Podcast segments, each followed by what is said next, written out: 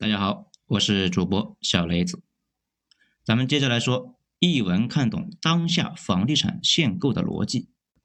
文章来自于爱好头目的九编文集。刚刚我们说到啊，富人们买房那有问题吗？当然没有问题啊。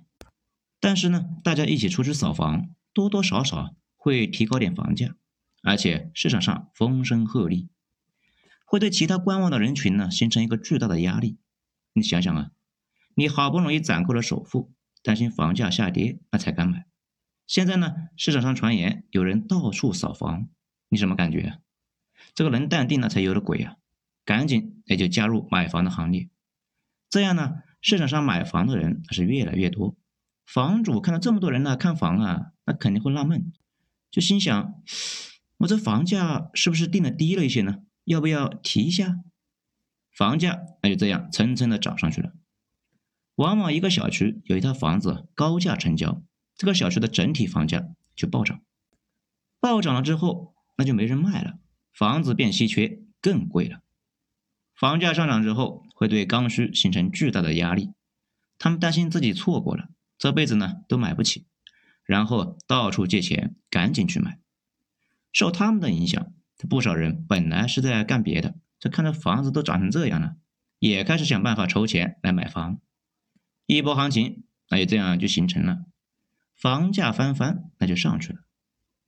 等到预期呢冲上去，就比如到处在传房价又要涨了，这慢慢的就会完全失去理性，大家就疯了似的从银行借钱买房，用各种办法来借，社会啊总杠杆那就暴增了。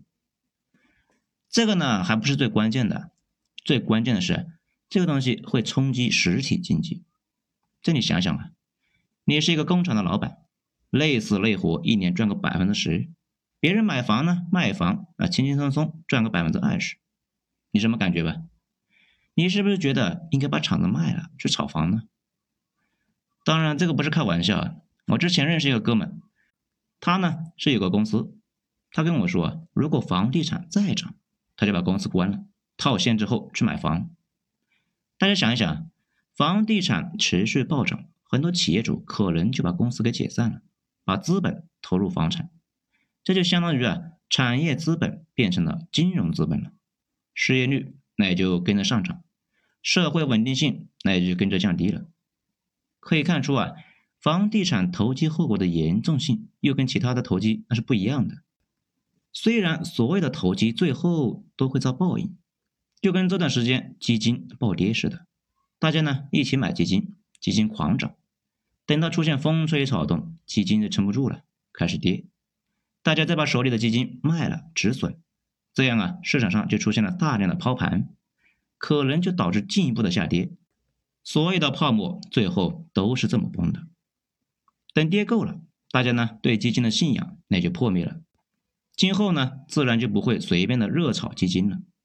但问题是，房地产事关国运、国体，不能够随便搞这种高风险的操作，不能够接受基金这种暴跌。因为买基金的人花的呢，主要是自己的钱，但房地产领域的钱大部分都是银行的钱。如果房地产出现大规模的暴跌，银行跟着出事，银行出了事会蔓延到国家的其他领域，这个代价。谁都承担不了。那为什么要限贷限购呢？咱们上面啊说了这么多，大家应该也就看出来了。房价暴涨对产业、金融等领域冲击都太大，这也是为什么政府提了新的要限制房价上涨，但是也不能够跌。于是呢，现在就处在这么一个状态。明白了这个之后，咱们再看前段时间央行出了政策。说是要限制房贷总额，上海呢也是要说继续加大限购力度。这个上海的一个政策啊，就是上海离异三年之内购房按离异前总套数计算。大家看懂了没有？政府有大数据啊，他们能够看到一线城市大部分买房子的都是有好几套房子的人，所以知道出台这个政策有一定的效果。本质呢，也是为了防止投机情绪蔓延到全社会。只要打掉上涨预期，大家呢不集中购买，就不会发生那种暴涨，既可以防止杠杆暴涨，又可以让刚需从容购买。当然了，刚需往往是不涨不购买，这也是为什么我强烈支持政府搞房住不炒。不炒不是不让你买，而是不让你疯狂借钱买。毕竟比借钱这方面的能力呢，普通白领呢，估计连大佬们的尾灯都看不到啊。你祖宗三代六个荷包，跟银行大笔贷款比起来，啥都不是。房价已经够疯了，再疯下去，那确实是容易出事啊。至于刚需呢，尤其是一线的刚需，你随时买问题也不大，毕竟政府。已经使出浑身解数来替你压着了，你还在那里看啥呢？